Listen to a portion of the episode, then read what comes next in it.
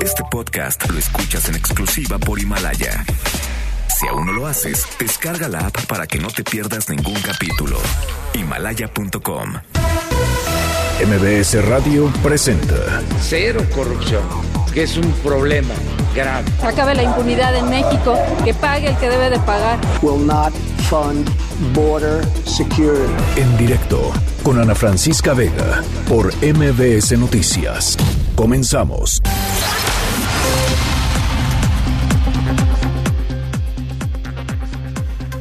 Son las 5 de la tarde en punto. ¿Cómo están? Me da muchísimo gusto que me acompañen aquí en directo a través de MBS Noticias. Yo soy Ana Francisca Vega. Hoy es martes 26 de noviembre de 2019. Nuestras redes sociales siempre abiertas para que podamos platicar y siempre con mucho gusto recibiendo sus mensajes eh, en Twitter, arroba Ana F. Vega. En Facebook me pueden encontrar como Ana Francisca Vega Oficial.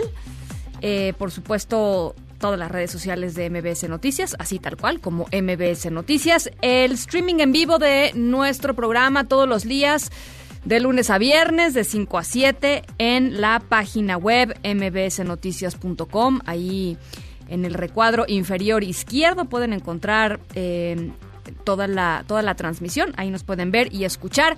Y aquí en cabina los leo siempre todas las tardes con muchísimo gusto en el 5543 77125 es nuestro número de WhatsApp. 5543 77125. Arrancamos. En directo primer jefe del ejército constitucionalista Venustiano Carranza. Honrome en comunicar a usted que me he sentido orgulloso al presenciar hoy el vuelo llevado a cabo por el capitán Gustavo Salinas Camiña, acompañado del primer maquinista del buque de guerra Dampico, señor Madariaga, quienes permanecieron más de una hora y media a cuatro mil pies de altura lanzando bombas sobre el cañonero guerrero. Espero que obtendremos magnífico éxito contando con oficiales que saben despreciar la vida cuando se trata de la patria. Felicito a usted por tener a esta clase de hombres. Respetuosamente, General en Jefe Álvaro Obregón. Bueno, se conoce poco, eh, generalmente pues la historia que nos enseñan en la escuela y la historia de los libros de texto, eh, pues habla de las batallas, ¿no? En el sur de, de nuestro país, en Morelos, eh, eh, Emiliano Zapata, en el norte, Villa, eh, Carranza, en fin. Em, pero poco se habla de la Revolución Mexicana que se libró en el mar.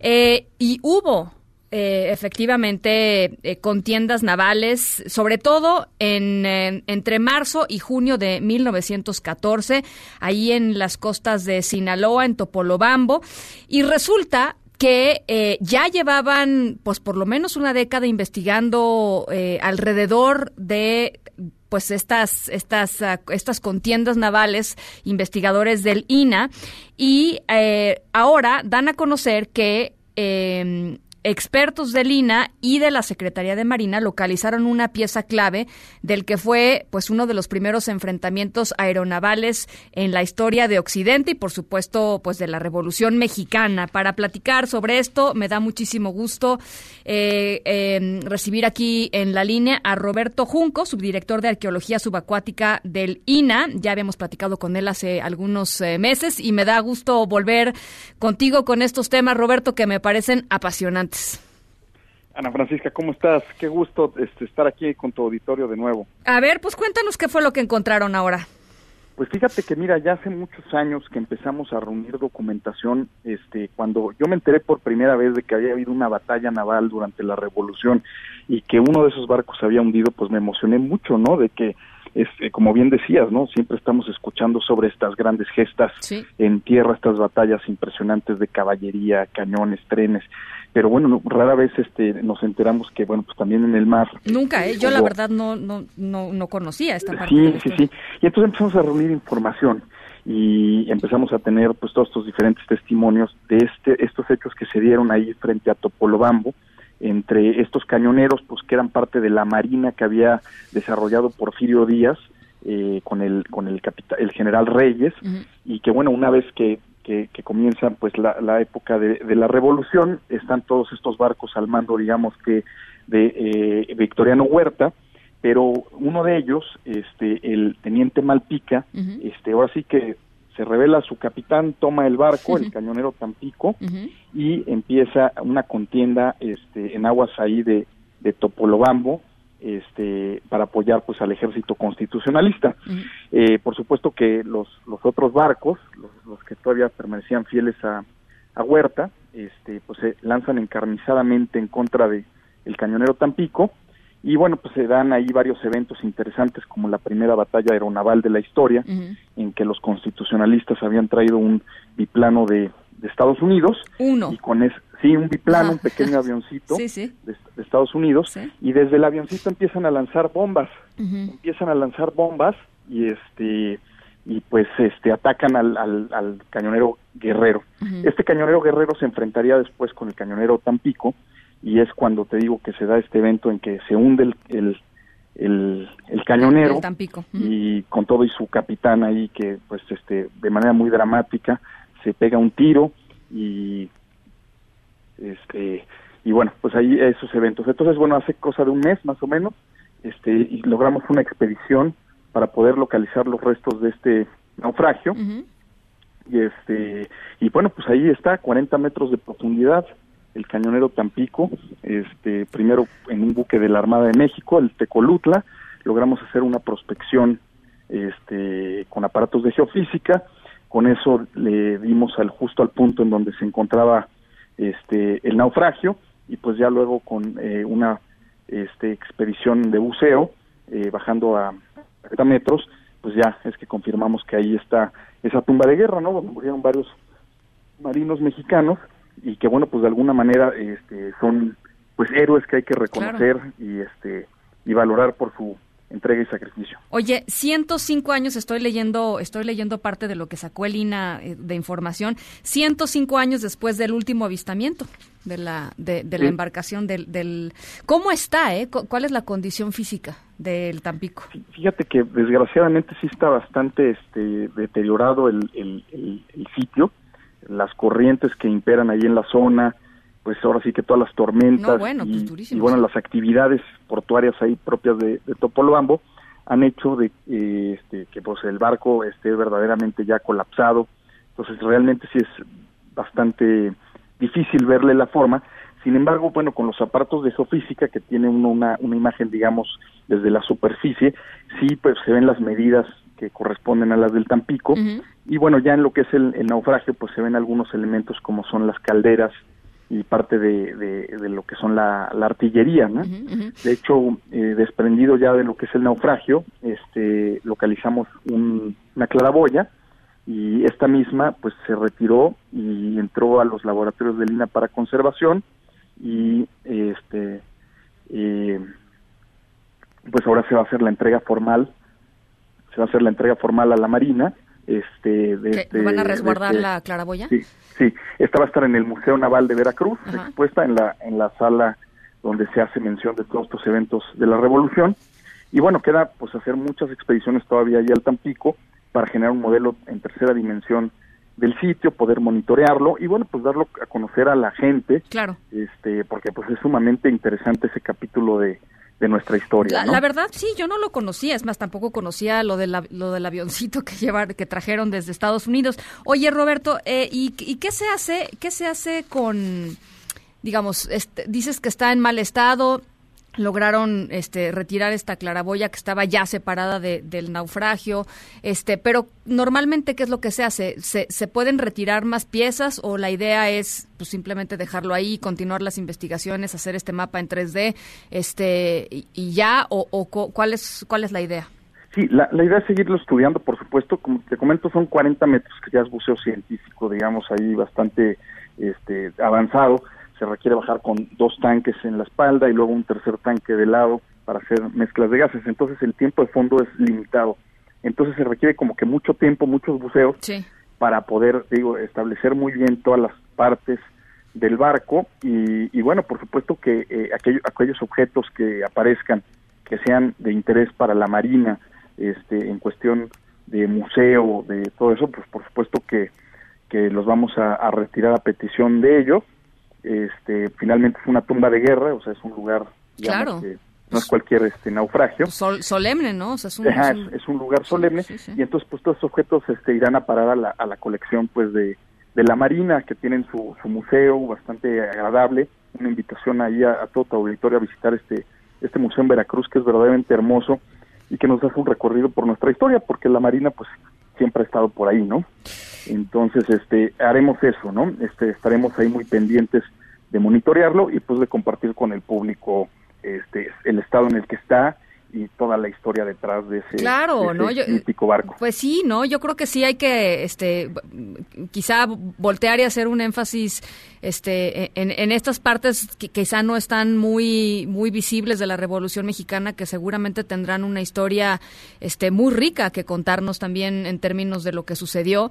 Este, y bueno, por eso tenemos muchas ganas de platicar contigo. Ojalá podamos hacerlo un poquito más adelante también cuando vayan pues encontrando más elementos, pero por lo pronto te agradezco, te agradezco mucho estos minutos, Roberto.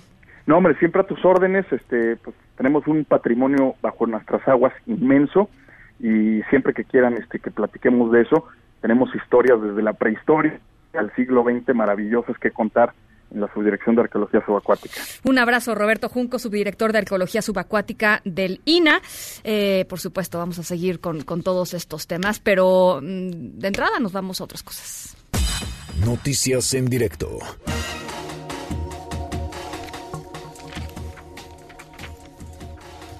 Bueno, pues se anunció esta mañana eh, eh, la primera etapa del Plan Nacional de Infraestructura una inversión de más de 850 mil millones de pesos. El gobierno federal anunció, ya les decía, este primer paquete de lo que llamó Acuerdo Nacional de Inversión en Infraestructura para impulsar la creación de casi 150 proyectos eh, en México para los próximos cinco años.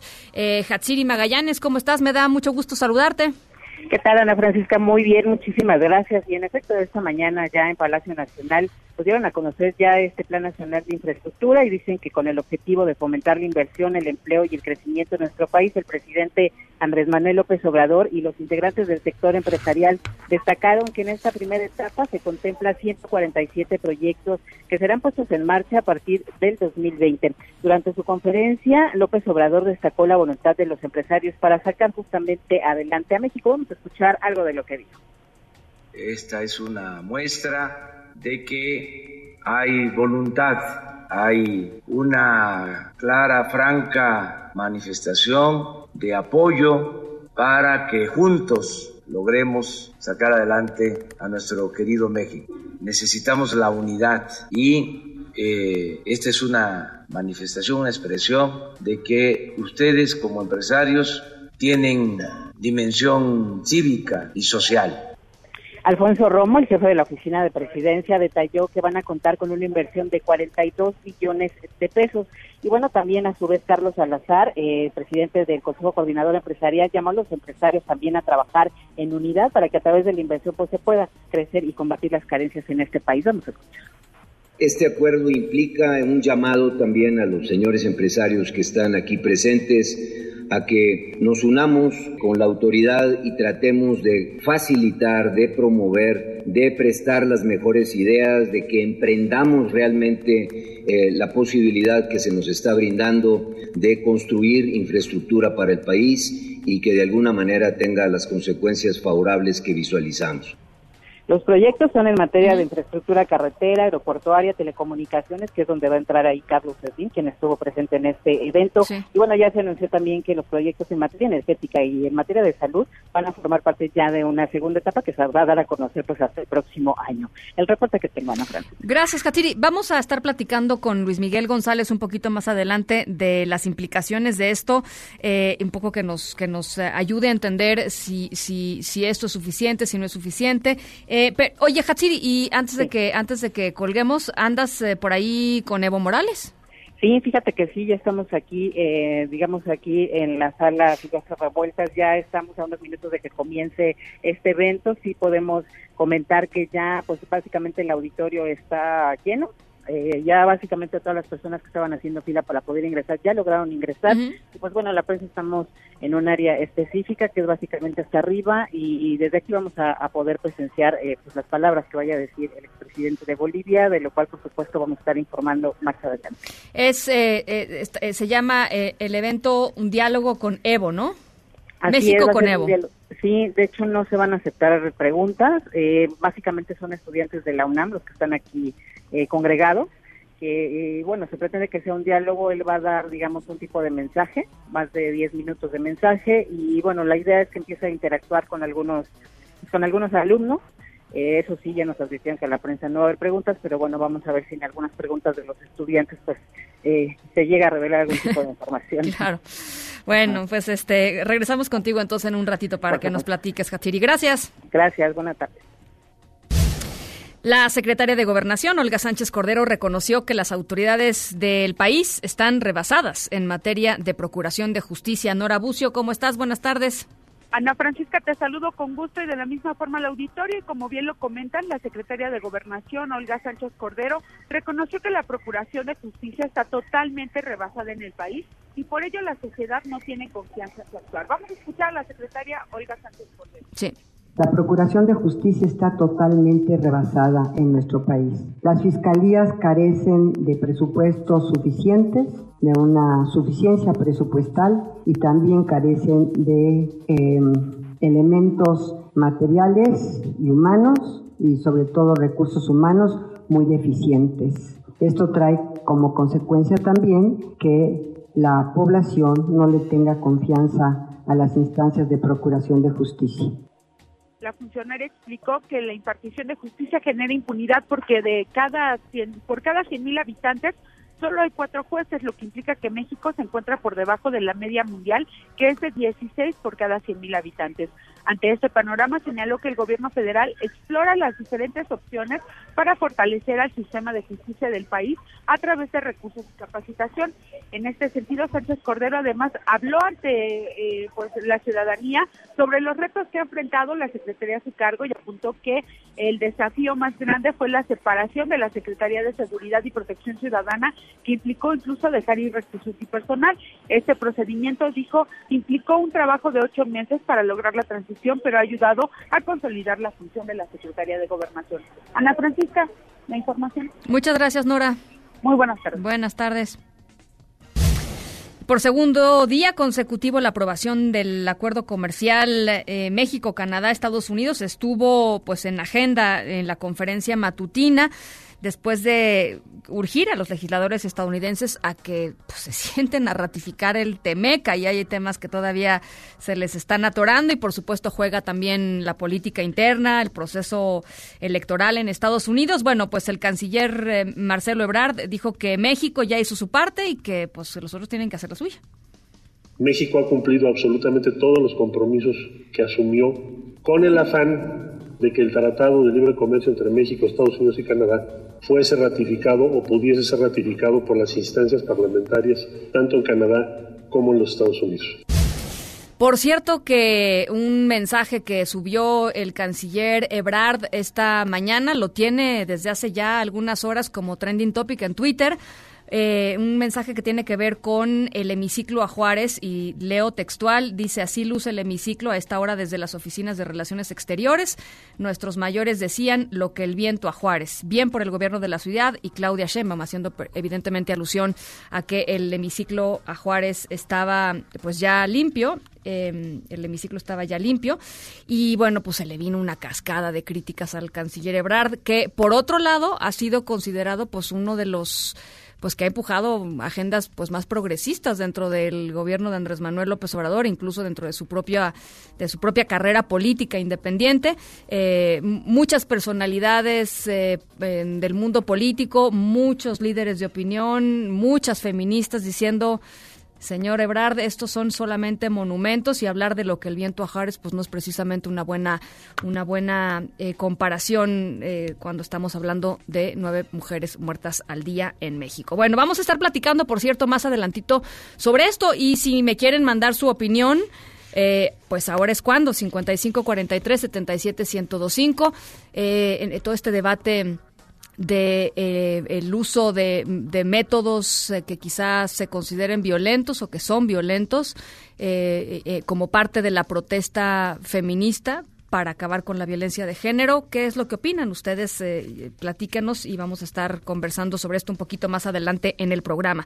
Bueno, pues pasando también a otros temas importantes, el el subsecretario de Derechos Humanos de la Secretaría de Gobernación, Alejandro Encinas, dice que la relación de trabajo con los eh, papás de los 43 normalistas de Ayotzinapa no ha cambiado. Hoy 26 se cumple un mes más de su desaparición y dice que no ha cambiado como respuesta a pues las declaraciones del presidente López Obrador, que hace unos días afirmó que en este caso o en el del asesinato del activista Arnulfo Cerón allá en Guerrero no se puede hablar de crímenes de Estado. Ernestina Álvarez, eh, ¿cómo estás? Buenas tardes, te saludo con muchísimo gusto.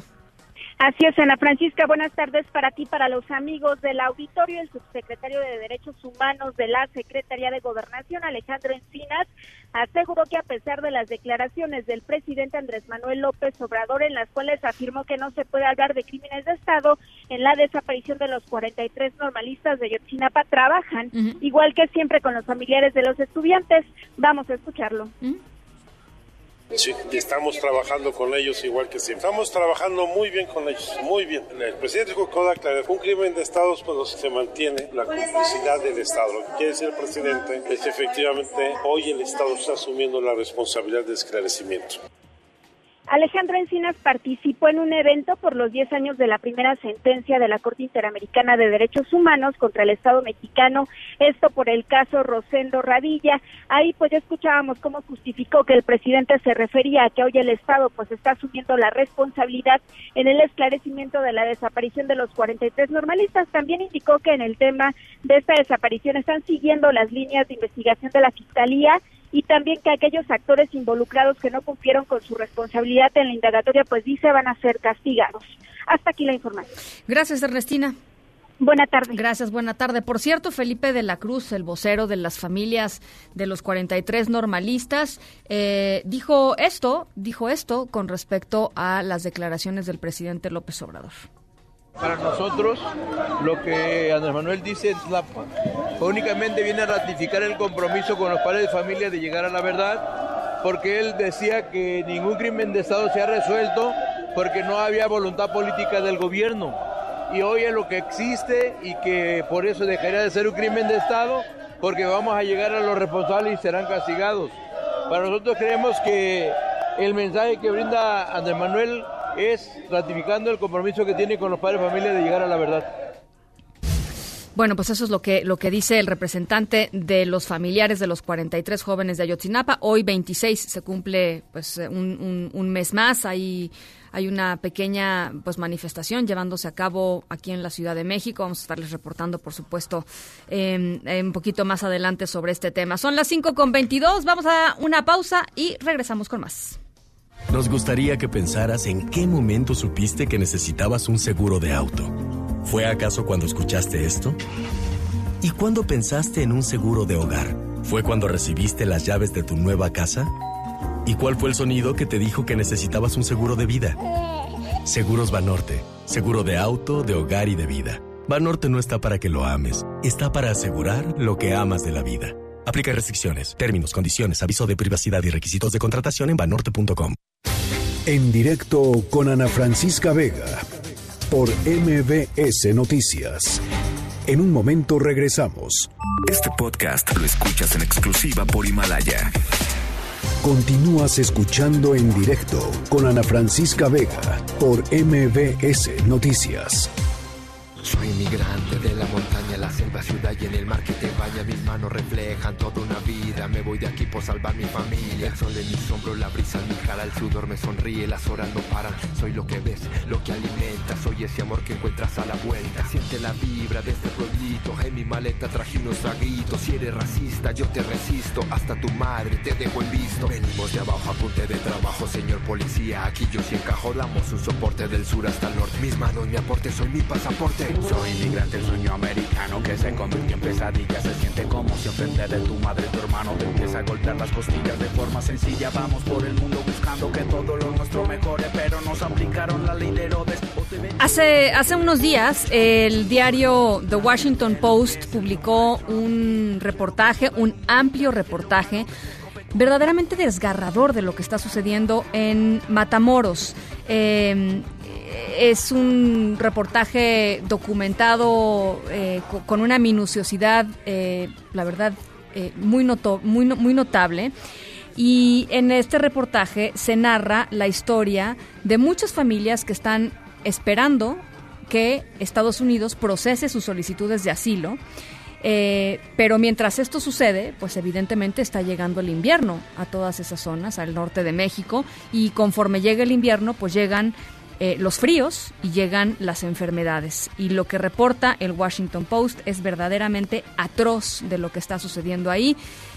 Em, al menos 50 niños han sido enviados, estaban en campamentos en Matamoros, del lado mexicano por supuesto, y han sido enviados en las últimas semanas solos a Estados Unidos con un literalmente con un letrerito escrito pues sobre las rodillas diciendo estoy muy enfermo eh, mis papás me mandaron para que lleguen a Estados Unidos y en Estados Unidos pues los lleven y los procesen eh, como menores no acompañados y los lleven a estos albergues que ya hemos documentado ampliamente, prensa nacional y prensa estadounidense, eh, la calidad y, y las violaciones a los derechos humanos que se cometen en los albergues para niños en Estados Unidos. Pero se imaginan ustedes la desesperación de los papás que la única esperanza es poder mandar a sus chiquitos que están ya enfermos por estos fríos y por estos pues malos tratos del lado mexicano a que pues se vayan allá, por lo menos allá, quizá tengan una posibilidad de salir adelante con toda la incertidumbre que esto genera. Y bueno, pues la verdad es que eh, además de que se los vamos a mandar en estos momentos a través de nuestras redes sociales porque vale mucho la pena que lo, que lo lean, este reportaje, pues queríamos platicar un poquito sobre esta situación y para eso buscamos eh, a la UNICEF, a la UNICEF México y en la línea de en directo está Dora Justi, jefa de protección a la infancia de UNICEF. Dora, muchísimas gracias por estos minutos. Hola, buenas tardes, muchas gracias.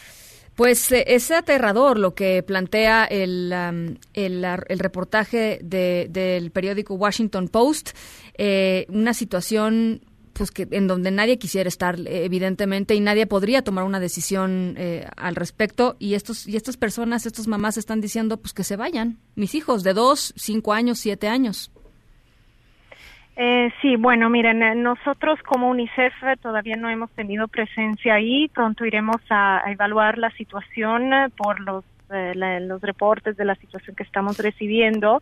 Entonces no hemos recibido, aparte la información de la prensa, un reporte oficial de que esto esté ocurriendo. Entonces no, no le puedo dar una confirmación de, de esta fuente. Como le dije, muy pronto iremos a ver también la situación sí efectivamente hay eh, un número elevado de personas con niños que están con sus familiares en situaciones difíciles porque no todos se encuentran albergados, sino están en un espacio abierto.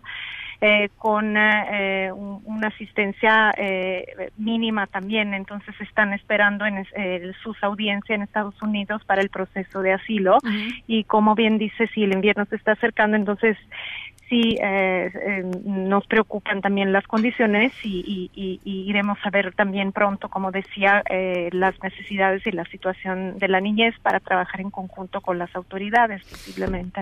Entiendo que es, es complicado, digamos, para una organización como UNICEF, incluso con organizaciones, este, UNICEF es, grande, es fuerte, es una, es, es una organización internacional. Eh, para tratar con pues eh, con el gobierno federal, con los gobiernos estatales, a veces con los gobiernos municipales, en una suerte de equilibrio entre denunciar lo que está sucediendo y no perder la relación con ellos, porque pues lo que quieren finalmente es trabajar por la niñez, ¿no? Porque porque se mejoren las condiciones. ¿Cómo cómo está esa pues ese delicado equilibrio? Sí, bueno, UNICEF siempre brinda la asistencia técnica a las autoridades del país eh, donde está trabajando y, hemos venido desarrollando diferentes esfuerzos, incluso este año una ruta de protección para la niñez migrante, un modelo de cuidados alternativos, o sea, de opciones de acogimiento para los niños no acompañados que están en situación de migración y trabajamos también con los estados en estas situaciones, por ejemplo, de, los, eh, eh, los solicitantes de asilo que están esperando en frontera norte. UNICEF tiene una oficina en Baja California, estamos eh, colaborando también con, con Chihuahua para asegurar que los albergues, por ejemplo, tengan ciertas condiciones para trabajar en actividades psicosociales con los niños, porque sí están bastante afectados, para construir mejores o procedimientos más fuertes y acompañamientos para asegurar que los derechos de los niños y la protección estén, digamos, al centro. El papel de UNICEF es dar asistencia técnica y acompañar los procesos del Estado para que eh, el gobierno pueda proveer la la, respuesta adecuada con el interés superior del niño y los derechos al centro, ¿no? Y que sean respetados y que sea siempre primordial la atención a los niños. Entonces, cuando dices están muy afectados, eh, eh, ¿nos podrías explicar un poquito más cuál es la situación? Sí, o sea, están afectados psicológicamente porque toda la situación de una ruta migratoria crea mucha incertidumbre. La crea para un adulto y obviamente la crea mucho para un niño. Dejar el lugar de origen, el viaje es largo, la ansiedad, no sabes cuál va a ser cuál va a ser tu futuro, entonces crea una situación, unas ciertas afectaciones psicológicas eh, que eh, pueden dejar secuelas y es muy importante con los niños entonces y también con sus papás tener cierto tipo de apoyo para acompañarlos en este momento difícil, como decía, de incertidumbre y ansiedad. El elemento positivo es que, es que los niños teniendo cierta rutina de juegos, de actividades miradas también a trabajar en, en en la resiliencia, en procesar ciertos eh, eh, episodios que han tenido, pueden regresar a la normalidad de una rutina y poder, eh, digamos, sanar o contener sus emociones sus heridas, ¿no? Entonces, esa parte es muy importante. Algunas de las personas con quienes hemos em, hablado en la frontera, por ejemplo, em, en la frontera norte, han eh, pasado por centros de detención algunos días eh, en Estados Unidos, ahora están en incertidumbre, no saben muy bien, saben cuándo tendrán la audiencia, pero no saben cómo les va a ir. Eh, entonces es un proceso largo y no saber qué va a ocurrir después de haber dejado la casa y haber vivido unas experiencias difíciles y muchos de ellos no tienen una alternativa porque están huyendo de la violencia en sus países de origen. Entonces es una situación que crea mucho estrés y mucha angustia. Eh, el hecho de que, digamos, de que desde que inició este programa México-Estados Unidos, en donde el gobierno de Estados Unidos decide regresar a los migrantes a territorio nacional y, el gobierno mexicano decide recibir a estos migrantes en lo que esperan su, su juicio de, asilo, eh, ¿cómo ha... Eh, ¿Cómo ha impactado lo que ustedes ya veían que se estaba dando en términos del flujo, flujos masivos de, gente y sobre todo de niños, de menores no acompañados y de menores acompañados. ¿Cómo ha cambiado esto la situación que estén en territorio mexicano? Eh, bueno, el, el, la población en tránsito, digamos que ha venido llegando, es, el flujo ha, ha, ido constante más o menos o un poco aumentando en comparación al año pasado, dependiendo del mes. Digamos que, que se ha mantenido hasta um, como el año pasado o hasta un poco más alto del año pasado. Ahora, cuando hablamos de las personas que son retornadas y que esperan, digamos, su audiencia en México, en territorio mexicano, eso sí ha creado un flujo adicional. Son eh, 30 mil personas que en estos meses han estado escritos en una lista para poder luego pasar a tener su audiencia y obviamente eh, esa es una población significativa, 30 mil personas que tienen que ser atendidos, necesitan de eh, no solo en algunos casos atención humanitaria, pero todos los servicios necesarios y también pasan mucho tiempo en México porque la audiencia no es inmediata, entonces necesitan también un cierto nivel de integración en el sector educativo, en el trabajo, eh, tienen que tener su visa um, temporal que, que les dan un, permiso de seis meses. Entonces, esos, ese, estas personas han estado estado o en albergues o han ocupado cuartos, departamentos, pero están distribuidas, digamos, eh, principalmente en la frontera norte, en los estados de la frontera norte. Cabe decir que no, eh, no se ha reportado ningún niño no acompañado en el grupo de eh, los solicitantes de asilos porque el acuerdo ha sido que solo las los niños acompañados, o sea, con familia pueden ser retornados a esperar su audiencia. Los niños acompañados no procede este procedimiento. Bueno, pues, eh, híjole, eh, muy muy complicada situación. Yo yo nada más quisiera, pues, este, em, enfatizar estos datos que, que, pone el, eh, el, Washington Post en, en, su reportaje de enero a la a septiembre. Son 47 mil migrantes los que han sido enviados a México a través de este programa. hasta septiembre de estos 47 mil, solo 9.974 casos han sido completados. Y de esos 9.974, solo 11 migrantes, o sea, el punto uno por ciento, han recibido asilo. O sea, debe ser, eh, o sea, es un panorama tremendamente desesperanzador, ¿no? Sí, es un panorama preocupante. Y, 11 migrantes. Y, porque no solo la, digamos, la situación de espera, de angustia, pero mm, también las, las necesidades de, digamos, de servicios y también necesidades humanitarias que se están creando, se han creado en estos meses para esta población.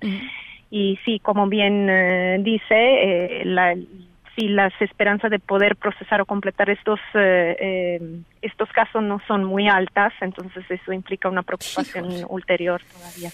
Bueno, y pues también la posibilidad de ir viendo qué soluciones hay a largo plazo aquí, ¿no? Posiblemente, porque muchos, como decía, muchas de estas personas no pueden regresar a su país, país de origen, porque huyen de violencia, tienen una amenaza. Entonces, eh, hay que buscar soluciones con la cooperación entre los dos países para poder eh, digamos, eh, modificar la situación actual porque sí son preocupantes las, las condiciones, eh, digo, de, todas las necesidades de esta población y en particular nos preocupan la los niños. Por supuesto, por supuesto. Bueno, Dora, pues eh, te agradezco mucho. sigamos en comunicación este, con, estos temas y, bueno, pues ojalá podamos darle continuidad un poquito más adelante. Por lo pronto te agradezco mucho. Gracias. Un abrazo. Bonita noche. Igualmente, Dora Justi, jefa de protección a la infancia de UNICEF solamente 11 migrantes han recibido asilo político, asilo. ¿no? Este, en Estados Unidos, de los 47 mil que han sido devueltos a México. Esta es la cifra, eso es, la realidad, ¿no? De, esa es la realidad de las cifras. Eh, eso es lo que realmente te dice de qué se trata la política de Estados Unidos y qué aceptó el gobierno mexicano. Aceptó esto. Eh, y bueno, pues eh, vamos a, por supuesto, a seguir, a seguir con este tema. Por lo pronto vamos a otras cosas en directo.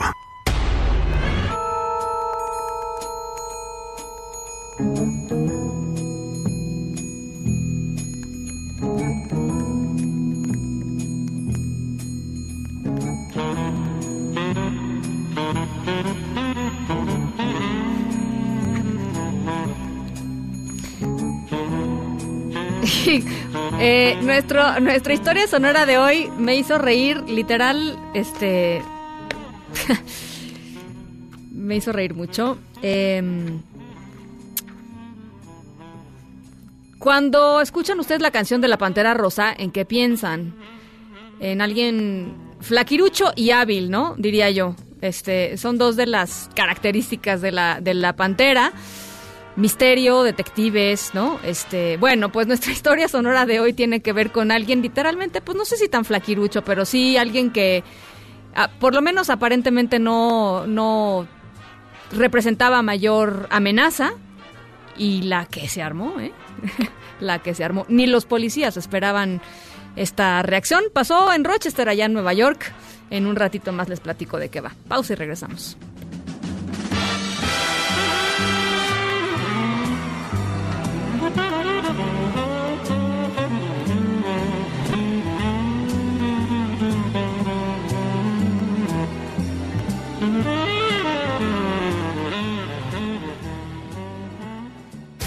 En directo con Ana Francisca Vega por MBS Noticias.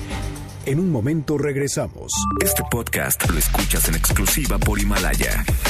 Continúas escuchando en directo con Ana Francisca Vega por MBS Noticias.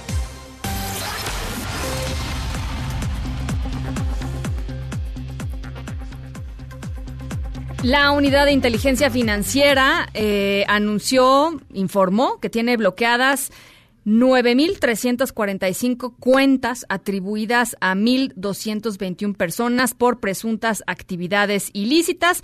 Entre estas cuentas hay, pues, números, cuentas vinculadas con ciertos grupos criminales, por ejemplo, el cártel de Sinaloa, el cártel Jalisco Nueva Generación.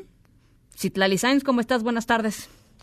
Hola Ana Francisca, buenas tardes a ti y a nuestros amigos del auditorio. Así es, hoy Santiago Nieto, el titular de la Unidad de Inteligencia Financiera de la Secretaría de Hacienda, participó en un seminario Violencia y Paz eh, del Colegio de México. Ahí dio a conocer pues algunas actualizaciones sobre la, sobre las cuentas bloqueadas por delincuencia organizada, también por lavado de dinero, pero en el caso del cártel de Sinaloa señaló que tienen 330 personas físicas y morales con cuentas bloqueadas presuntamente relacionadas precisamente con el cártel de Sinaloa, en donde la constitución del Estado tuvo que ver con información que venía de datos pues de diferentes instancias de inteligencia. Santiago Nieto, el titular de la UIF, dio a conocer este reporte que también dijo se entrega de manera frecuente en Palacio Nacional. Vamos a escuchar.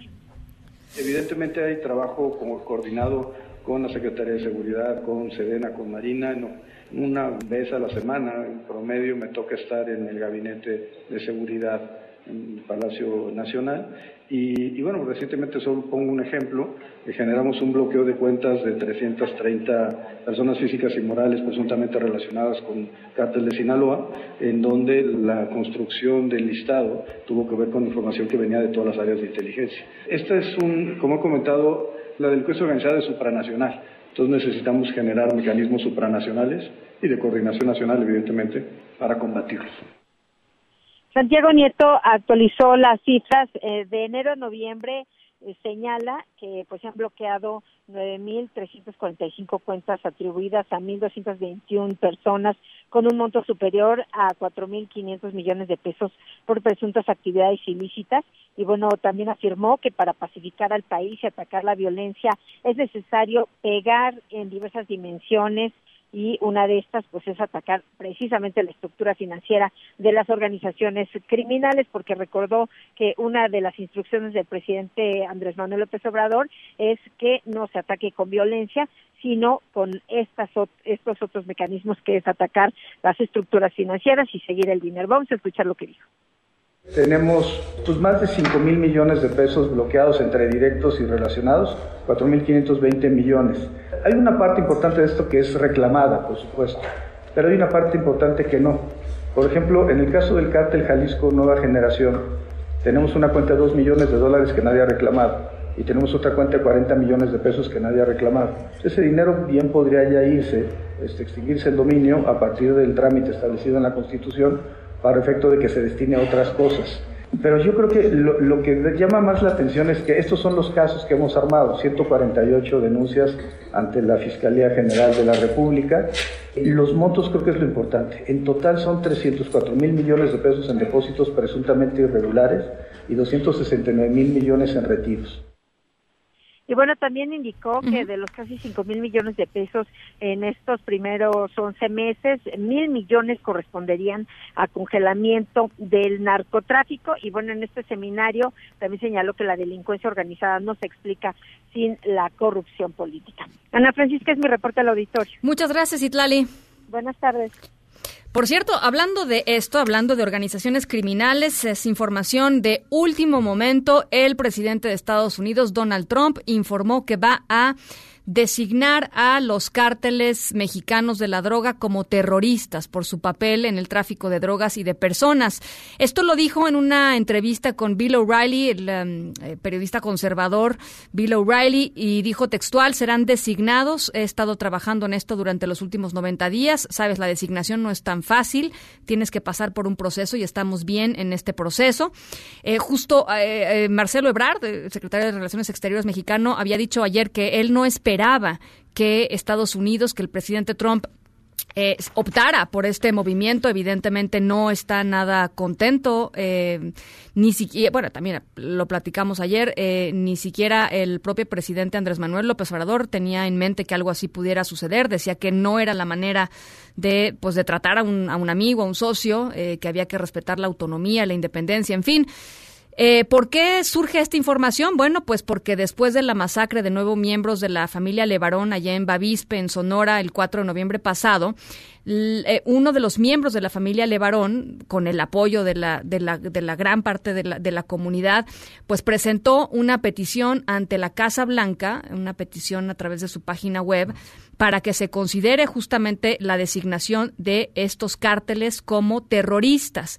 Bajo una designación de terrorismo, eh, ¿Qué podría hacer el gobierno de Estados Unidos? Eh, se, ha, hablado de muchas cosas, pero eh, la verdad es que esta, esta, esta, situación como de, bueno, es que nos pueden invadir, bueno, es que puede haber una guerra, bueno, es que pueden tomar acciones militares. No, tiene que ver más bien con la congelación de activos. De, de, de, dinero, de, pues de activos de los cárteles o de personas asociadas a los cárteles y sus miembros. También pueden ser removidos del país eh, los propios, eh, pues los propios eh, personajes que tengan que ver con el crimen organizado o asociados con el crimen organizado. Así es que bueno, pues ahí está finalmente la, pues la declaración del presidente Trump de que efectivamente va a designar a estos grupos de crimen organizado en México como pues como terroristas, como organizaciones terroristas. Vamos a platicar, por supuesto, en un, en un segundito más. Ah, tenemos en la línea ya a Rafael Fernández de Castro, director del Centro de Estudios México Estados Unidos de la Universidad de San Diego. Rafa, ¿cómo estás? Buenas tardes. ¿Está Rafael ahí? Aquí estoy, sí. No, ahí está, ahí está. Rafael, ¿cómo estás? Buenas tardes. Hola, ¿cómo estás? Muy buenas tardes, Ana Francisca. Bueno, pues eh, de bote pronto el análisis, Rafa, ¿qué significa esta declaración del presidente Trump? Eh, platícanos. Pues mira, eh, eh, se, me hace algo muy trompeano, es decir, algo que él no analizó, lo tomó bien. evidentemente cayó muy fuerte la noticia aquí del asesinato de, de los niños y de las mujeres de varón. Eh, y sobre todo que venía después del Culiacanazo, entonces la verdad fue terrible. Eh, la petición de la familia de Barón de X a través de algunos senadores influyentes del Partido Republicano para que a los estos cárteles mexicanos se les, se les considerara terroristas, bueno, pues es normal para la familia, pero me parece, digamos, eh, pues eh, una reacción terrible de Trump porque el terrorista generalmente es el que tiene una ideología política. Y la verdad es que los cárteles mexicanos no tienen una ideología política.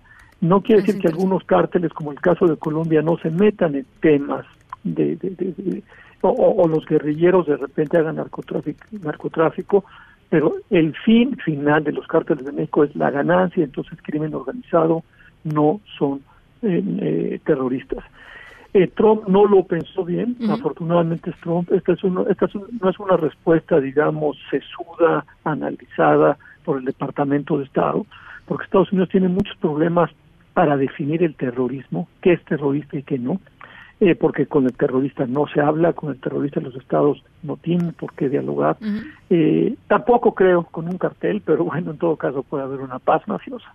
Eh, me parece trompeano, me parece atrabancado, me parece un mensaje sí claro que la que esto ha llegado a la Casa Blanca, que esto no en Washington, es una señal, yo lo veo para México, México, haz algo, esto no puede seguir pasando, y lo que está haciendo México en Estados Unidos es tener pláticas, digamos, de para que se limite el contrabando de armas, me parece que Washington tiene oídos sordos a esto, y yo, digamos, no, no me alarmaría demasiado, yo diría simplemente que es una es una reacción trompeana, este le gusta, este hace lo que se le dé la gana en política exterior, es un presidente que cada vez gobierna eh, sin ataduras, sin pesos y contrapesos, un Washington yo diría muy deteriorado, una situación, eh, un escenario político enormemente polarizado en Washington, todo el mundo esperando, digamos, ya el, el, juicio de desafuero, pero como tú bien sabes, Ana Francisca, las las audiencias de la semana pasada, si bien muy reveladoras, por un lado tampoco creo que estén moviendo ni a los demócratas ni a los republicanos de, la trinchera que ya estaba. Ahora, para los republicanos es una cacería de brujas. Ahora, Rafa, en términos este, prácticos, digamos, e, esto es una declaración que le dio a Bill O'Reilly, ¿no? Entonces, primero habría que esperar que efectivamente se dé esta declaratoria. Si se da esta declaratoria, eh, esto tiene que ver mm, básicamente con, congela, con, congelar activos, con prohibir entrada a Estados Unidos, etcétera. No, no tiene que ver porque era parte de la, del, del debate aquí este, cuando los Levarón lo, lo, pusieron sobre la mesa, digamos, eh, entendiblemente, eh, que, que podía, digamos, abrir la puerta a intervenciones militares y cosas así. Mira, efectivamente, este, a los terroristas se les trata como terroristas. Y me parece, digamos que, insisto, no veo un departamento de Estado eh, legislando sobre, o un Congreso legislando sobre esto. Eh, me parece, digamos, que hay todo un debate eh, al, interior de Naciones Unidas eh, para la definición de terrorismo. Estados Unidos es uno de sus participantes y no hay una clara definición. Es, es un terreno muy ambiguo, es muy difícil esto. Yo te aseguro, digamos, que aquí no se va a definir completamente, simplemente, bueno, pues le gustó el término a Trump, está mandando una señal, pero la señal me parece que es clarísima, es México, por tus, por tus barbas a, remojar, no nos gusta esta inseguridad que está pasando, porque hay que recordar que ahí sí sea Trump o quien sea, lo que más le interesa a Estados Unidos, a la Francisca, sobre México es la estabilidad política. Oye, eh, eh cuando, sí, no, no, adelante, adelante. Y cuando ven ya, digamos, que el Estado mexicano está siendo incapaz de contener a los cárteles, entonces sí empiezan a levantar cejas y se empiezan a preocupar. Eso es lo que estamos viendo, ninguna otra cosa. Hay una legítima preocupación en Washington por la capacidad del Estado mexicano de contener la violencia y en ese sentido les empieza a preocupar la estabilidad de México. ¿Te, parece si escuchamos la reacción de ayer del presidente López Obrador cuando en la mañanera le plantearon que, digamos, esta posibilidad, este, un poco para platicar cuál crees tú que sea, pues, la reacción de, del gobierno mexicano si efectivamente esto termina por, por eh, confirmarse? Aquí estoy, Ana, claro que sí. Vamos a escuchar al presidente López Obrador ayer. Nosotros no aceptamos eso. Nuestros problemas los vamos a resolver los mexicanos. No queremos la injerencia de ninguna potencia, de ninguna hegemonía, de ningún país extranjero. Es muy clara nuestra constitución. No intervención, autodeterminación de los pueblos. No somos vendepatria. No vamos a permitir ninguna amenaza, ninguna intervención del extranjero. Imagínense si nosotros tenemos un problema, por grave que sea, y vamos a acudir a una especie de gobierno mundial, ¿dónde queda nuestra soberanía, nuestra independencia? Ahí está. ¿Qué dices, Rafa? Bueno, yo te diría es otra declaración también del presidente, pues eh, populista, eh, una declaración, digamos, eh, mal, o sea, al calor de la mañanera. No creo que esto lo haya, digamos, repasado eh, con los diplomáticos mexicanos, con la consultoría jurídica de la Cancillería, este, para ver cuál puede ser la reacción de México. Entonces yo diría, pues así como Trump lanzó ahorita su puya, pues López Obrador ya lanzó una ayer, digamos, una especie como de defensa anticipada nacionalista realmente eh, pues digamos pues populista porque no lo pensó bien, eh, eh, evidentemente digamos México tratará de, de, de, es un país soberano pero hay que decirlo Ana Francisca y eso le tiene que quedar claro al observador y a todos los mexicanos o sea, para ser eficientes y para para poder siquiera intentar resolver algunos temas como es justamente el del narcotráfico o el de la violencia eh, tienes que tener toda una cooperación internacional porque si no desde lo doméstico, del interno, no te da para esto, ¿no?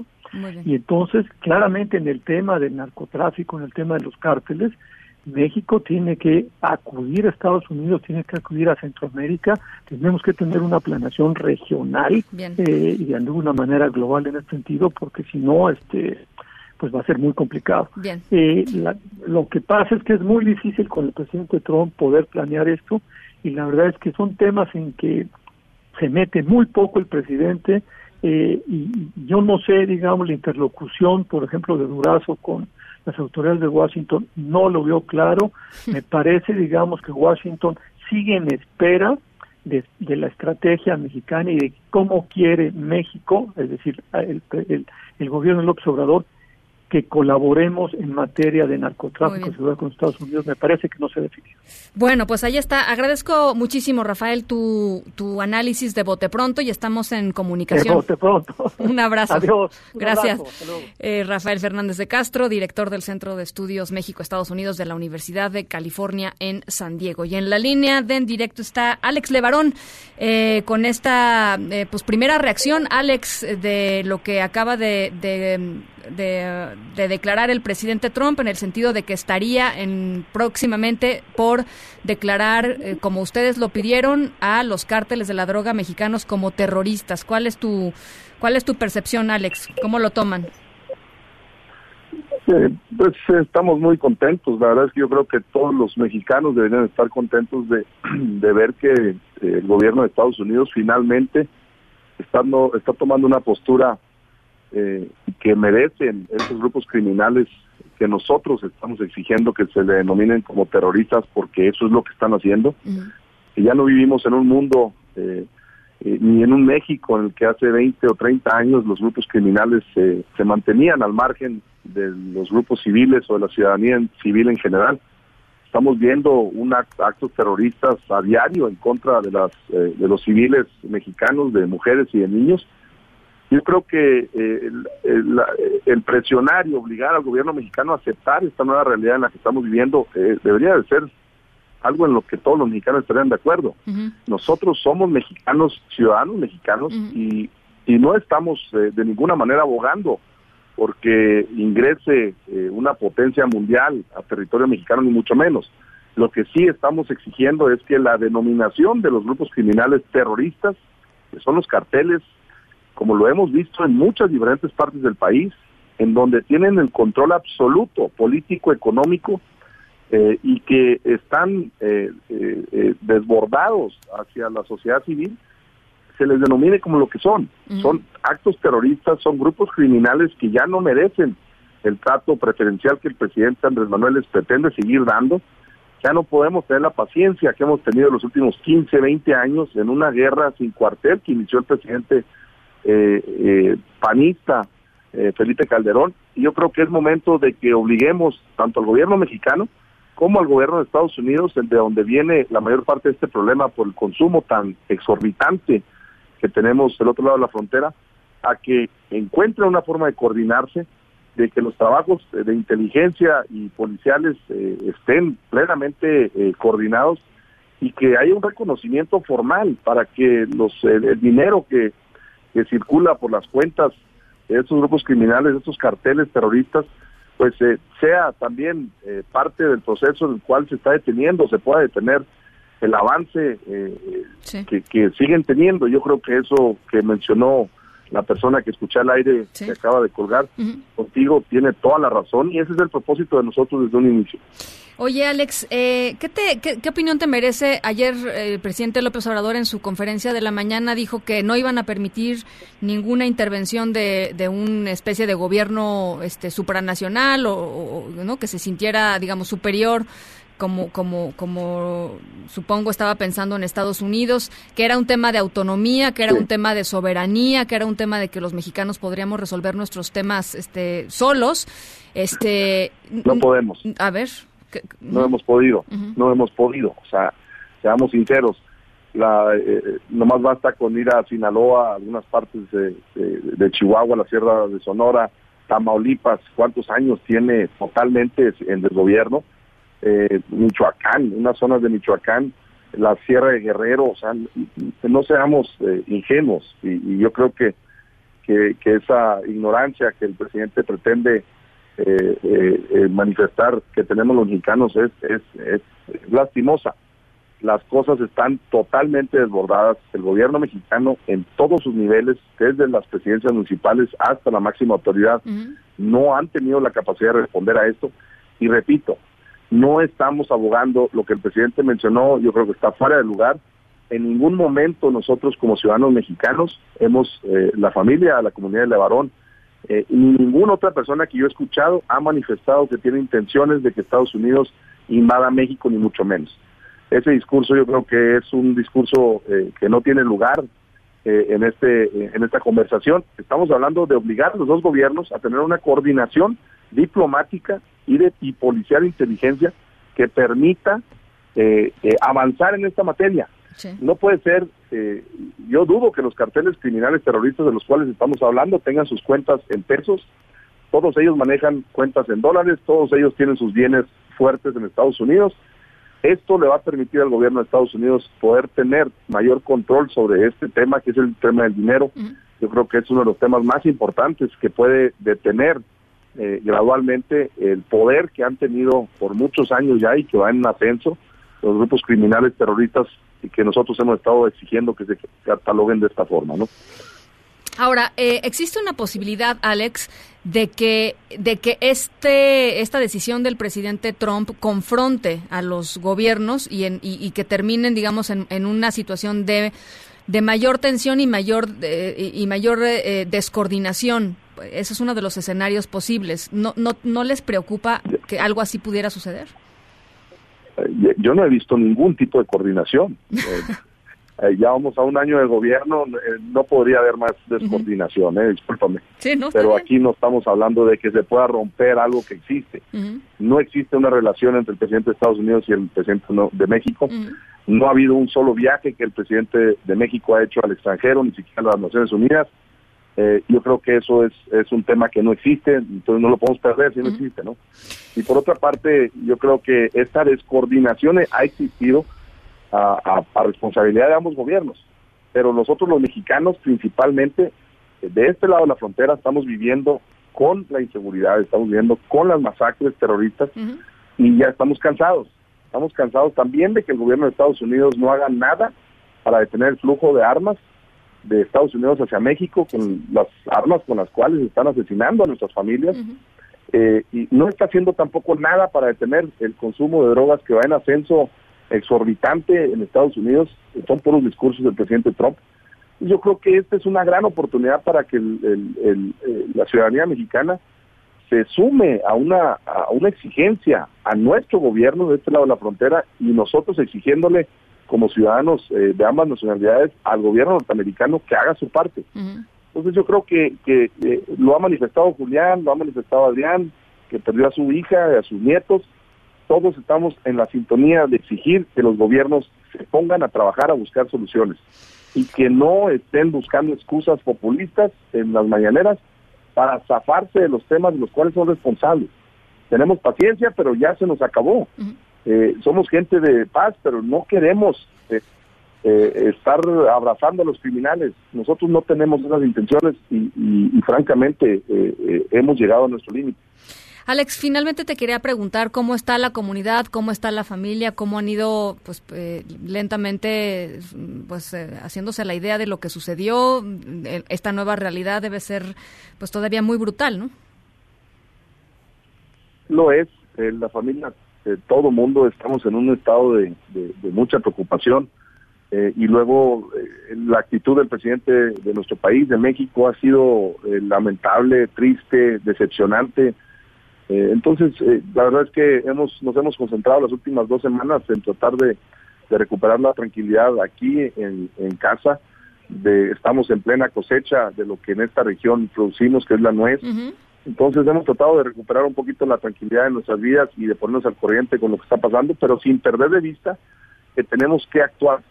Eh, y en eso la comunidad entera está en la misma eh, sintonía de seguir impulsando que este tema no se muera, que la, eh, que la Procuraduría de Protección Ciudadana que dirige el secretario Alfonso Durazo no eh, carpetee este asunto. Entonces nosotros vamos a seguir manifestándonos como lo hemos estado haciendo, alzando la voz sin temor alguno, porque las cosas realmente difícilmente se pueden poner peores para nosotros como para muchas familias de nuestro país. Alex, ¿vas a marchar tú junto con Julián, Javier Sicilia, este, o te vas a quedar en la comunidad? ¿Va a marchar más, eh, pues más miembros de la familia? ¿Cómo, cómo ves eh, todo este otro toda movimiento? La comunidad, eh, no, toda la comunidad estará marchando junto con ellos.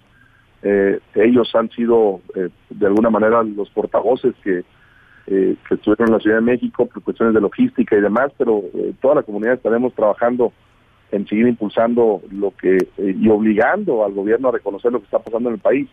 Las cosas están mal, no están mejorando, la paciencia se nos está acabando y algo tenemos que hacer para, para que esto mejore. Entonces ahí estaremos. Les agradezco como siempre la oportunidad que nos dan para poder manifestar nuestra opinión en un tema que para nosotros es debido a muerte. Pues al contrario, Alex, yo te agradezco mucho estos minutos, agradezco pues este, esta reacción de bote pronto, lo que se acaba de dar a conocer, eh, y estamos en, comunicación. Ya se nos cortó la... Ya, bueno, por suerte terminamos la conversación, pero ahí está Ahí está Alex Levarón diciendo estamos hartos, que bueno que esto fue lo que lo que terminó sucediendo. Vamos a ver cuál es la reacción del gobierno mexicano. Por lo pronto nos dicen de eh, Cancillería que mm, en estos momentos no va a haber una, una, posición oficial al respecto de lo que se dio a conocer a través del programa de, eh, pues, eh, en una entrevista que le hizo eh, el conservador Bill O'Reilly a el presidente Donald Trump. Así es que, por supuesto, en cuanto haya una reacción por parte del gobierno mexicano, aquí se las estaremos reportando. Son las seis con seis. Vamos a una pausa y volvemos con más. En un momento continuamos en directo con Ana Francisca Vega. Este podcast lo escuchas en exclusiva por Himalaya. Una voz con transparencia. Una voz objetiva. Una voz plural. Una voz plural. Esto es En Directo con Ana Francisca Vega. En directo, MBS Noticias.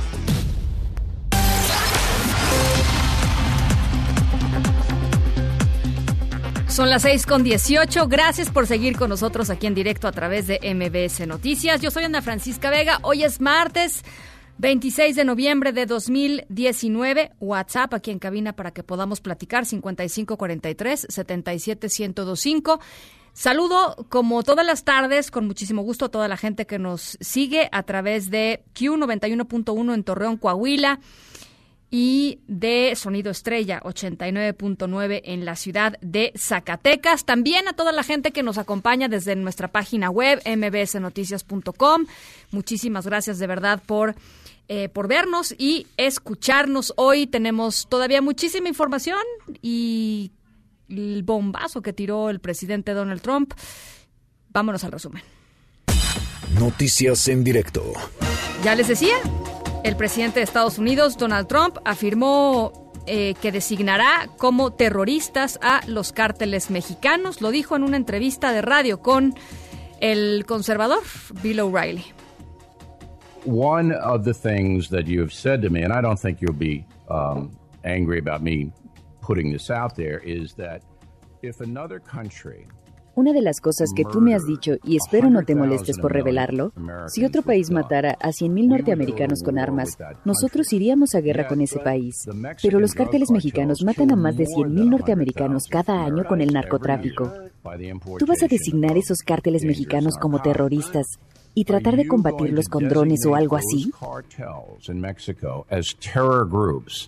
and start hitting them with drones and things like that? I don't want to say what I'm going to do. No quiero decir qué voy a hacer, pero sí serán designados así. No quiero decir qué haré. Ya se lo ofrecí a México. Me agrada su presidente mucho. He tenido contacto con este presidente mucho más que con el anterior. Y en teoría, este presidente tiene tendencias socialistas, pero creo que es un buen hombre. Pero ya le ofrecí dejarnos entrar y limpiar el crimen, pero lo rechazó. Pero definitivamente se tiene que hacer algo.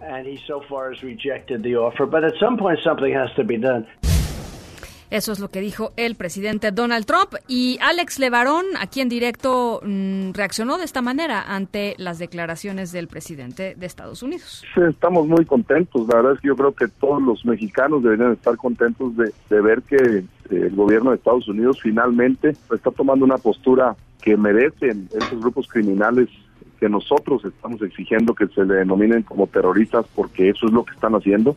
Y ya no vivimos en un mundo eh, ni en un México en el que hace 20 o 30 años los grupos criminales se mantenían al margen de los grupos civiles o de la ciudadanía civil en general. Estamos viendo un actos terroristas a diario en contra de las eh, de los civiles mexicanos, de mujeres y de niños. Yo creo que el presionar y obligar al gobierno mexicano a aceptar esta nueva realidad en la que estamos viviendo debería de ser algo en lo que todos los mexicanos estarían de acuerdo. En otros temas, en la Cámara de Diputados se aprobó la primera reforma de la ley Olimpia. A partir de hoy, eh, histórico, eh, la verdad esto es una muy buena noticia, se reconoce la violencia digital como una modalidad en la ley de acceso a las mujeres a una vida libre de violencia. Esto es, la verdad, eh, trabajo, obra de pues una activista de nombre Olimpia que fue víctima de violencia digital y que pues sacó la casta y decidió hacer algo por cambiar la realidad de muchísimas mujeres eh, en, en eh, internet, en, en, el, en el mundo digital y finalmente pues aprobado a nivel federal eh, la violencia digital reconocida como una modalidad de violencia contra las mujeres. Así es que bueno, pues eso es una muy muy buena noticia. Y en el Nevado de Toluca, se los habíamos estado platicando, eh, se refuerza la seguridad después del secuestro y después eh, posterior liberación de dos personas, el mexicano Alejandro Sandí y el ciudadano francés Frédéric Michel, el pasado domingo. Juan Gabriel González, te saludo con mucho gusto, platícanos. ¿Qué tal, Ana Francisca Auditorio? Muy buenas tardes. Efectivamente, el gobernador del Estado de México, Alfredo del Mazo Más, anunció esta mañana el reforzamiento de la seguridad en el Nevado de Toluca con el envío de 240 policías estatales en patrullas, motos y caballos a partir de este momento, tras el secuestro del actor Alejandro Sandí y el ciudadano francés Frédéric Michel, ocurrido el pasado domingo en la mañana en la parte alta del Chinantecat y liberados ayer lunes, el gobernador Alfredo del Mazo afirmó que la integridad y los bienes de los visitantes deberán estar garantizados no solo los fines de semana, sino también en la temporada invernal cuando se registra una alta afluencia de turistas y que ya estamos prácticamente a punto de iniciarla. En gira de trabajo por el municipio de Toluca, el mandatario mexicano indicó que la prioridad en este momento es, sin duda alguna, la seguridad en el Nevado de Toluca. Así lo dijo. Estaremos reforzándola en toda la época de vacaciones, por supuesto. En el caso del Nevado, eh, desde el día de hoy estaremos reforzando esta presencia con policía montada, policía motorizada, con patrullajes, eh, toda la zona aledaña del, del, Nevado y también lo que son las entradas y salidas, municipio de Toluca y municipio de Sinacantepec. Decirte, Ana Francisca, que en el caso del secuestro de Sandy y Michel, dijo el gobernador que es una prioridad continuar con las investigaciones hasta dar con el paradero de los delincuentes respecto al pago del secuestro que se habría ejecutado para la liberación del actor y del ciudadano francés. El gobernador mexiquense dijo que es un asunto que lleva específicamente la Fiscalía General de Justicia del Estado de México. También refirió que se han registrado robos de vehículos en la zona del Parque de los Venados, lugar donde se estará aplicando ya de manera permanente una vigilancia constante. Así las cosas con lo que dijo hoy el gobernador respecto al Nevado de Toluca. Muchísimas gracias, Juan Gabriel. Buenas tardes. Te mando un abrazo, Juan Gabriel González, desde el Estado de México. Y el Fondo Monetario Internacional recortó a cero su pronóstico de crecimiento para la economía mexicana desde un previo 0.4% y para 2020 mantuvo su expectativa de crecimiento de nuestro país en 1.3%. Oigan, y yo no quiero perder la oportunidad de ponerles este audio de la manifestación de mujeres ayer en Chile por el Día Internacional de la Eliminación de la Violencia contra la Mujer. Es un colectivo feminista que se llama Las Tesis y de esta manera, con este pues poderoso mensaje, se manifestaron ayer. El patriarcado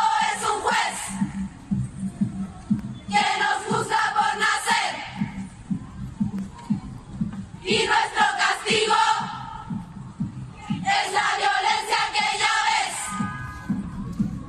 Es femicidio. Impunidad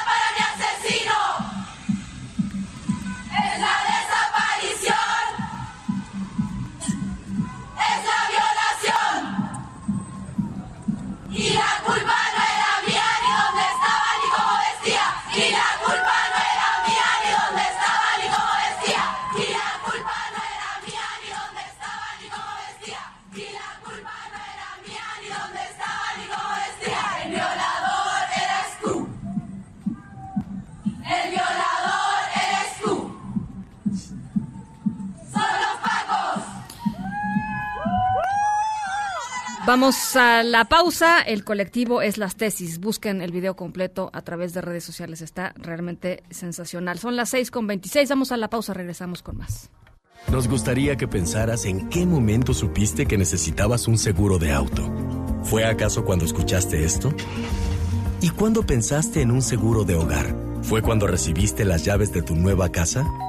¿Y cuál fue el sonido que te dijo que necesitabas un seguro de vida? Seguros Banorte. Seguro de auto, de hogar y de vida. Banorte no está para que lo ames, está para asegurar lo que amas de la vida.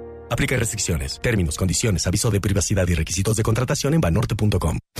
En directo con Ana Francisca Vega por MBS Noticias.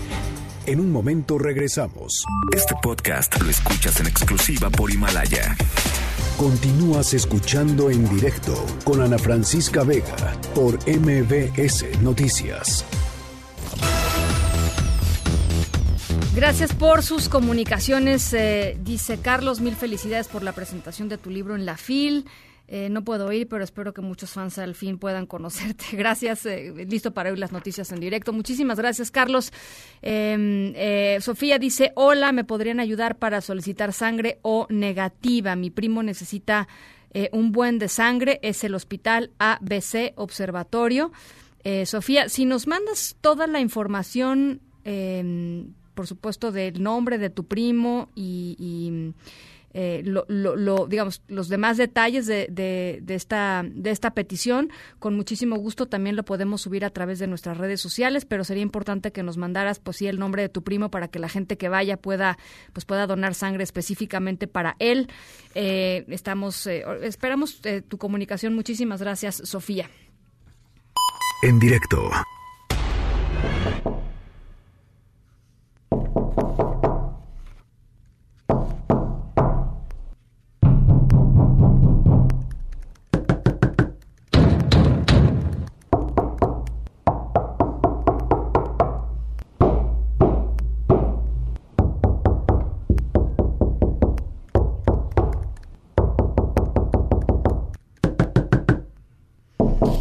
Nuestra historia sonora de hoy, ya les decía, ¿se acuerdan de la cancioncita de la Pantera Rosa? Bueno, pues se, se trata de, em, pues, em, alguien que llegó a tocar una puerta, em, intentó entrar, le abrió una persona que parecía, pues, pues, indefensa,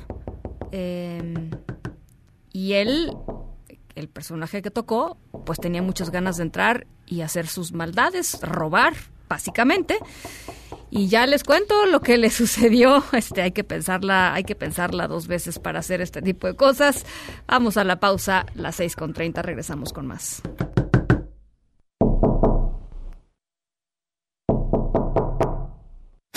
En directo con Ana Francisca Vega por MBS Noticias.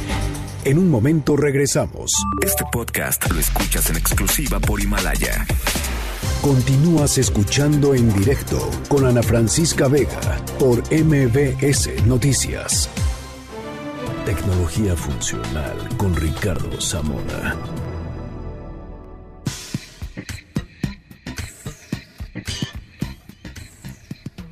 Mi querido Zamora. Qué gusto saludarte. Igualmente, buen martes. Estamos a nada de el- nuestros vecinos del norte que van a empezar con su temporada de compras, ¿no? Por, digamos que es el seguimiento lógico después del Thanksgiving para ellos. Pero lo que ocurre, y lo platicamos la semana pasada, también eh, pues es la oportunidad para que muchas personas por las semanas que vienen de fiesta empiecen a pensar tal vez en cambiar el celular o comprar algo de tecnología. Entonces, las Sí, esta y las sí. próximas intervenciones vamos a tratar de guiarlos acerca de qué es lo que está ocurriendo para que tomen mejores decisiones. Y te podría decir que tal vez algo que va a llamar la atención de más de uno es eh, el énfasis que tienen en fotografía los dispositivos inteligentes, los smartphones, ¿no? ¿Qué tan importante es? Bueno, es tan importante que hay muchas personas que les interesa que el móvil tenga una buena cámara o tomar fotografías con su móvil a estar conectados a internet Ah, a ese nivel ¿no? entonces los los eh, eh, fabricantes han sido sensibles a eso y han puesto un énfasis particularmente este año sabemos que este es el año previo tal vez a 5G para muchos países Ujú. 5G sí va a cambiar mucho las características de los dispositivos móviles pero este es un año dedicado a la fotografía en tres diferentes aspectos. Vemos los teléfonos de alta gama que son multilentes y resuelven todo. Tienen gran angular, tienen un telefoto, tienen un lente normal y esto les permite ser mar- más versátiles en cuestiones de fotografía. Sí, sí. Pero ahí nos quedamos con la historia de la fotografía, eh, solamente para todos aquellos que tengan la posibilidad de comprar un dispositivo de 20 mil para hasta No, 30 bueno. mil o más pesos, pues Sí. obvio que no. Sí. Entonces, ¿qué es lo que está ocurriendo? Que también estamos viendo este énfasis en fotografía llegando a los dispositivos de gama media. Y ahí estamos hablando de dispositivos entre los 4 mil y 6 mil pesos. Tal vez no son tan imposibles de adquirir o tal vez están, son accesibles para un mayor, una mayor cantidad de personas. ¿Qué es lo que ocurre? El énfasis en la fotografía va en tres sentidos. Sí, en dar más opciones en cuanto a óptica y tomar fotografías distintas con gracias a estos a estos lentes. Hay algunos que tienen tres hay, algunos que resuelven esto con dos o lo resuelven con tecnología o lo resuelven con algoritmos pero hay otras dos tendencias importantes. La fotografía nocturna. Ah, es cierto que los dispositivos de alta gama tienen la posibilidad de recuperar más la imagen, es decir, darle textura a una fotografía sin importar que se haya tomado en la noche, sin flash, es decir, que no veas una mancha negra nada más en la fotografía, Ajá, sino que o- empieces o a... los a- ojos diabólicos de alguien. eh, exactamente, los famosísimos ojos de gato, ¿no? Eh, eh, sino que empieces a recuperar más textura en las imágenes y esto se realiza con diferentes técnicas. En su gran mayoría lo que ocurre es que empiezan a tomar en ráfaga diferentes, se capturan diferentes imágenes con diferentes niveles de exposición de manera, de manera tal que lo oscuro se ve más claro y lo muy claro se ve, digamos, un poquito más contrastante. Entonces, esa es una de las principales tendencias que llegan hasta cuestiones fantásticas. Hay teléfonos que se venden o prometen ofrecer fotografía astronómica. Es decir, Ay, tú de repente tienes el móvil, no, no lo tienes que dejar en un tripié para que no salga borrosa la imagen, ni mucho menos. Cuentan con estabilizadores de imágenes que si tú, por ejemplo, sales de la Ciudad de México y te encuentras, no sé, de- descansando en un fin de semana, en una, eh, digamos, en una zona que no esté tan iluminada, O sea, si logras ver el cielo. si logras ver el cielo en, digamos, en la periferia, Porque aquí en la Ciudad de México. Ciudad de este, México es muy difícil, ¿no? Está complicado. pero podrías captar no solamente las estrellas, sino algunos fenómenos astronómicos mucho más sofisticados, de manera tal que pareciera que tienes un instrumento más eh, natural wow. o sofisticado para, Wow. para un astrónomo que para un fotógrafo aficionado. Esa es una.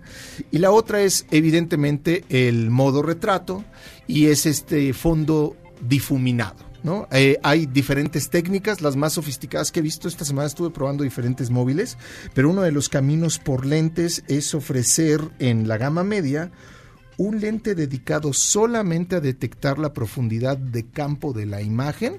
Es decir, tienen tres lentes y tú dices, ah, claro, tienen el telefoto, el gran angular y el lente normal. No, tienen un lente solamente para el retrato, de manera tal que el difuminado que aparece detrás del ro- rostro de la persona a la cual tú le tomas una foto no se ve artificial y tiene mucho detalle la imagen. Entonces, vemos una gran sofisticación en fotografía. Eh, hay, hay, digamos, un- dos consejos. La primera, no pensar que estas op- opciones son simplemente para los teléfonos más caros. Existe la opción incluso de comprar lentes Sí, que se yo- le yo- cuelgan al móvil. Yo he visto eso, claro. Y se ven muy bien las Sí. imágenes, no son tal vez perfectas, no es tal vez ideal irse de vacaciones con accesorios, lo queremos resolver todo con el teléfono, pero estos lentes cuestan dos mil, dos mil quinientos pesos y hacen de manera similar lo mismo, entrecomillado, que modelos que tienen un precio que ya dijimos alcanzan los 30 mil pesos y demás. Eh, la verdad es que estas tecnologías están eh, eh, asequibles para, para otro tipo de modelos con un precio mucho más atractivo. Y la prueba más grande la pueden hacer ustedes cuando vayan a comprar un dispositivo, cuando vayan a alguna tienda y digan, quiero verlo, quiero probarlo, quiero tomar fotografías y a partir de eso tomar decisión entre lo que más hace sentido para nuestro bolsillo y lo que mejor funciona también en lo que en nuestras ambiciones fotográficas. Oye, es que es impresionante cómo, cómo las pues las compañías este eh, manufactureras de estos de estos productos, las compañías de tecnología descubrieron que literalmente eh, eh, el tema de la foto y el tema de lo visual era en donde pues se, se estaban enganchando más las personas, ¿no? Los- todos nos sentimos un poco fotógrafos con nuestros pequeños teléfonos celulares y Claro, y, y te voy a decir una cosa, que, que- que las cámaras fotográficas como el mecánico, mientras más cercanas, mejor, ¿no? Porque en cualquier momento lo puedes utilizar. Pero te diría, es muy interesante que estamos hablando de teléfonos donde lo último que utilizamos es la voz. Las dos aplicaciones más populares son tomar fotografías y después compartir mensajes o comunicarnos o compartir fotografías, compartir mensajes en- a través de eh, aplicaciones de mensajería. sí. Entonces, esos son los dos usos más frecuentes dentro del móvil y evidentemente, pues por eso estamos viendo ahora un énfasis por ofrecer soluciones más complejas o más sofisticadas. Buenísimo. Bueno, pues este to- eh, vamos a, por supuesto, al ratito subir esta eh, la participación de Zamora a nuestras redes sociales para que la puedan volver a escuchar con calmita, hacer números, sacar la calculadora, este. No, no irse por el móvil más caro, la Ve- verdad es que no es algo que yo recomendaría. Pero pues, pues no, ¿no? ¿Para qué? Sí, yo tampoco lo creo que, o sea, digo, sí, a menos de que seas, este, A menos que lo quieras ¿No? y, y lo tengas muy definido, pero si no es el Hay caso, hay un hay, opciones. muchísimas de opciones allá afuera. buenísimo, Zamora. Muchas gracias, Ana. gracias, gracias, son las seis con cuarenta. En directo.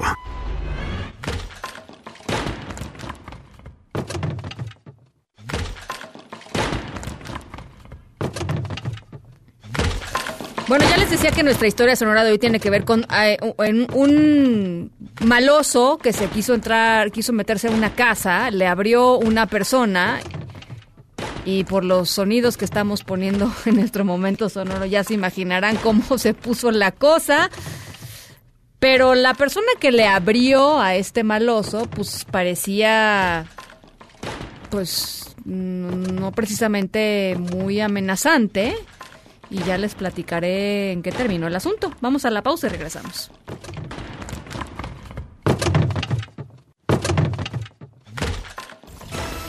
En un momento continuamos en directo con Ana Francisca Vega. Este podcast lo escuchas en exclusiva por Himalaya. Continúas escuchando en directo con Ana Francisca Vega por MBS Noticias.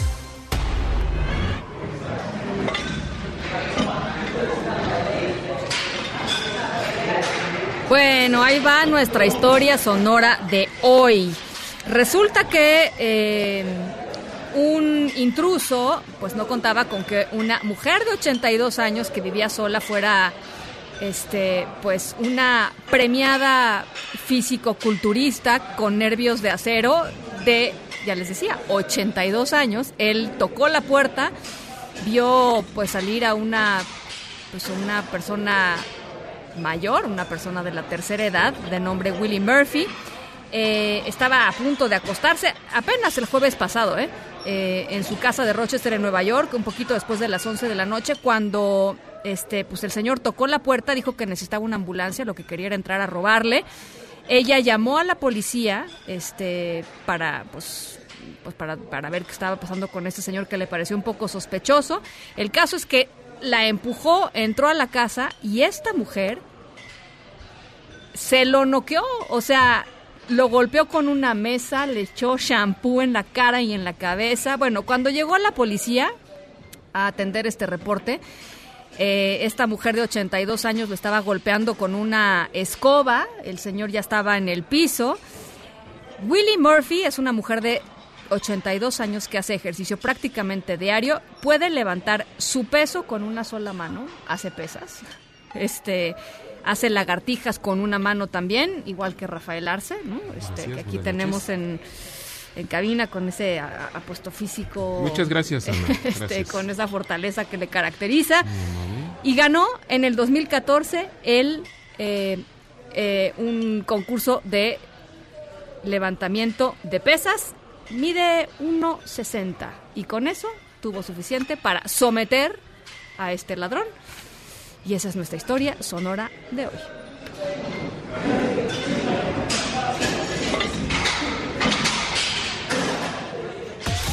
En Agenda con Rafael Arce. Oh, ¿Qué pasó, sí. Rafa? No le abras el micrófono, Ana. Te iba a preguntar si esa señora es mi mamá. ¿Está cerrado el micrófono? No. ¿Te Ah, bueno. apellidas Murphy? Eh, pero no se Ar- apellida? Ruiz, la señora. No. ¿Cómo estás, Ana? ¿Todo bien? Muy bien, ¿tú? Qué bonito es verte reír, Ana, en verdad. es Pese todo, al caray. bombazo. ¿Cómo están? Buena tarde, buena noche a todos quienes nos ven y a quienes nos escuchan. ¿Cómo están? Gracias por estar ahí. Ya saben ustedes que bueno, las noticias en directo, como todo en la vida, mucho mejor.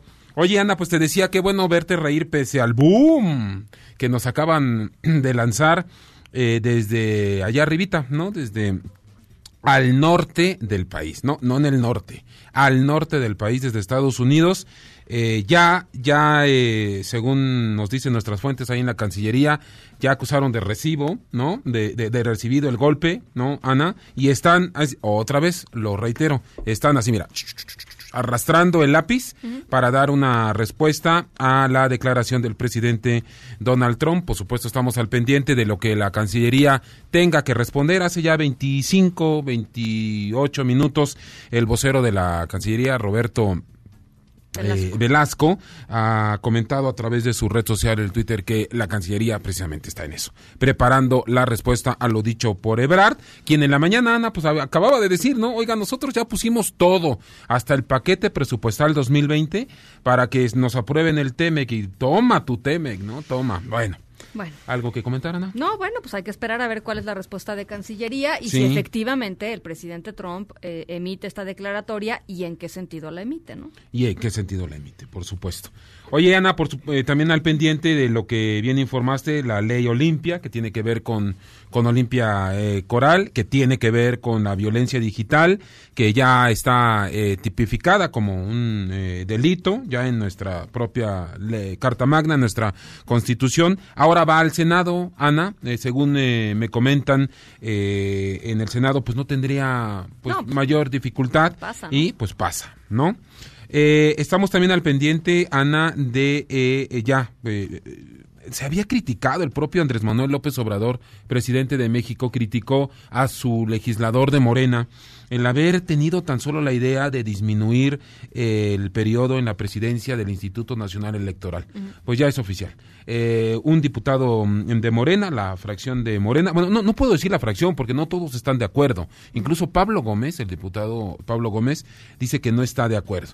Se ha presentado esta, mm, esta iniciativa para disminuir la presidencia en el Instituto Nacional Electoral y pues bueno, estamos esperando también la reacción de, eh, del propio Instituto Nacional. Y bueno, también saber qué es lo que tiene que decir ahora Evo Morales en, en esta, en esta nueva salida pública, Ana, en la sala Silvestre Revueltas, en la Yolistli, según nos cuenta nuestra propia reportera Hatsiri Magallanes, esto inició primero con un acto musical y demás, y bueno, están esperando ahora la conferencia, no sé si sea magistral o no, del propio Evo Morales. Estamos al pendiente, Ana, de esto y de muchas cosas más. Bien, muchísimas gracias, Rafa. A ti. Buenas noches. Buenas noches, Ana. Son las 6.52. Nos vamos a nombre de todos los que hacen posible este espacio. Gracias por acompañarnos eh, esta tarde de martes. Yo soy Ana Francisca Vega. Se quedan, como siempre, con Gaby Vargas y después, ya saben, charros contra gangsters. Pasen buena noche. MBS Radio presentó En directo, en directo, con Ana Francisca Vega, por MBS Noticias. Este podcast lo escuchas en exclusiva por Himalaya. Si aún no lo haces, descarga la app para que no te pierdas ningún capítulo. Himalaya.com